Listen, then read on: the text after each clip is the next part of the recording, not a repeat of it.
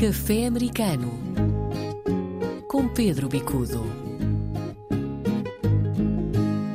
Viva Pedro, boa tarde, boa noite. É o último café do ano. Espero que tenhas tido uma boa consoada. Muito boa e sempre bem acompanhada de cafezinho, mas tem sido ótimo a nível familiar uh, e a nível do regresso à América. Uhum, muito bem.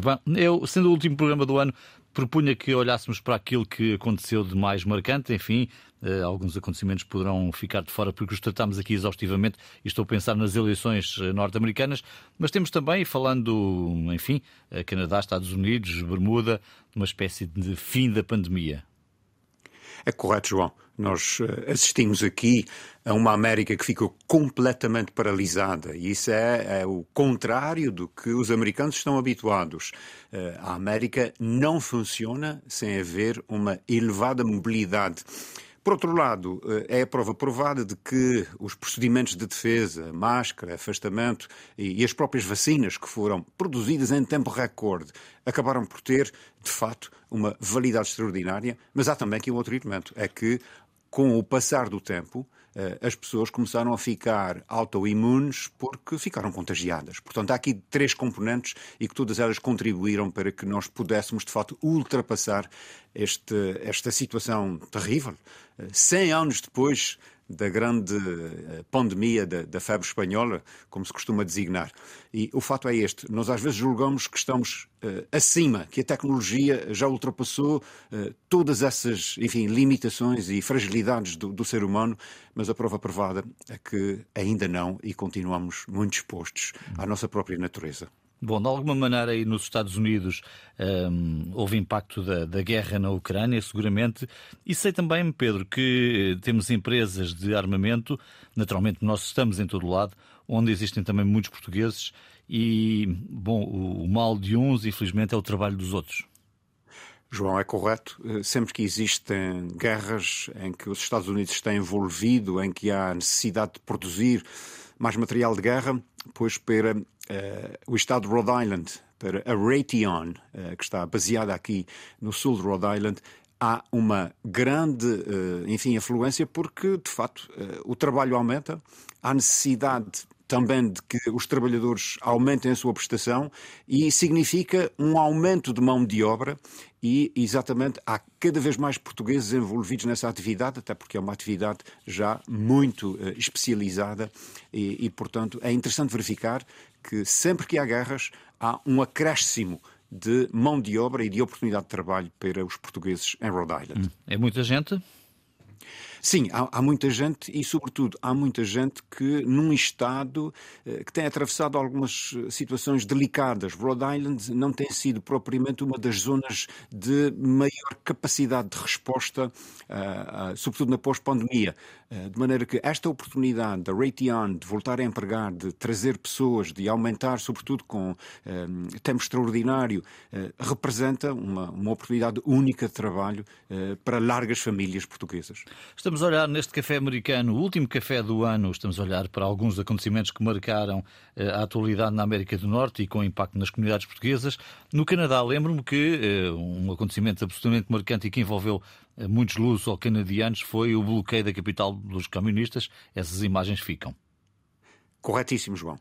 É um evento que no início de 2002, digamos, sacudiu o Canadá os camionistas demonstraram por duas razões. Primeiro, porque ainda numa fase de pandemia, e exatamente foi uma resposta eh, a essa questão da pandemia que na altura levou a que o governo canadiano quisesse obrigar os camionistas a ter que fazer todo um processo de vacinação, de quarentena, ao atravessar para os Estados Unidos. E isso provocou, como há um comércio muito grande entre os Estados Unidos e o Canadá, provocou problemas eh, gravíssimos a nível de logística dos camionistas. Como disseste muito bem, muitos deles são luso-canadianos.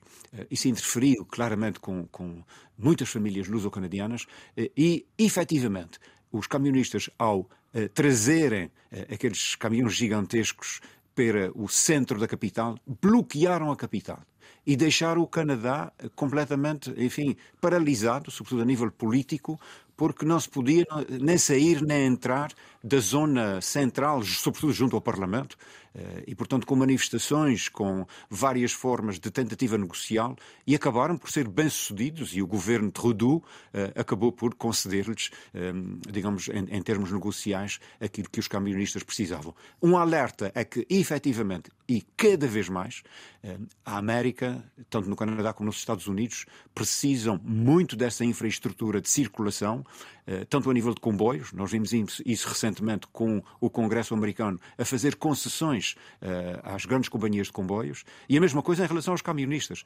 E é interessante ver que, claro, uh, tanto na América como no Canadá, há muitos luso-americanos e luso-canadianos que são camionistas e, portanto, este processo tem influência direta nas vidas de muitas famílias da nossa gente. Hum. Estamos no final do ano e é tempo também para recordar alguns que desaparecem. Faleceu um dos históricos jornalistas portugueses nos Estados Unidos, Manuel Calado, quase com, quase com um século de vida, Pedro. É também uma nota marcante deste ano? É uma nota marcante, eh, portanto, é um homem que disseste muito bem, que marcou o jornalismo nos Estados Unidos. Ele fez a transição desde os jornais para a rádio, quando a rádio começa a ser preponderante aqui na zona da Nova Inglaterra, na passagem do AM para FM. Tanto Manuel Calado como ehm, eh, outras, enfim, outras pessoas ligadas à comunicação, eh, mas o fato é este: ele representa eu diria, não é apenas o decano, ele representa uma forma de estar, ele representa uma forma de fazer jornalismo muito tradicional, sem dúvida, mas que deixou uma, um carimbo. E, por outro lado, era uma pessoa de uma jovialidade extraordinária, ele deixa, enfim, amigos em todo o lado, e de facto, Manuel Calado é um símbolo, é um símbolo da nossa gente, é um símbolo da nossa presença, eh, é um símbolo, inclusive, do processo histórico da transição dos média, eh, desde a imprensa para a rádio e hoje em dia para a internet. E com esta nota terminamos o programa de hoje. Cá estaremos eh, na próxima semana, primeiro programa de 2023, com o Pedro Bicudo. Pedro, um abraço e boas entradas. Um abraço e até à próxima. Haja saúde.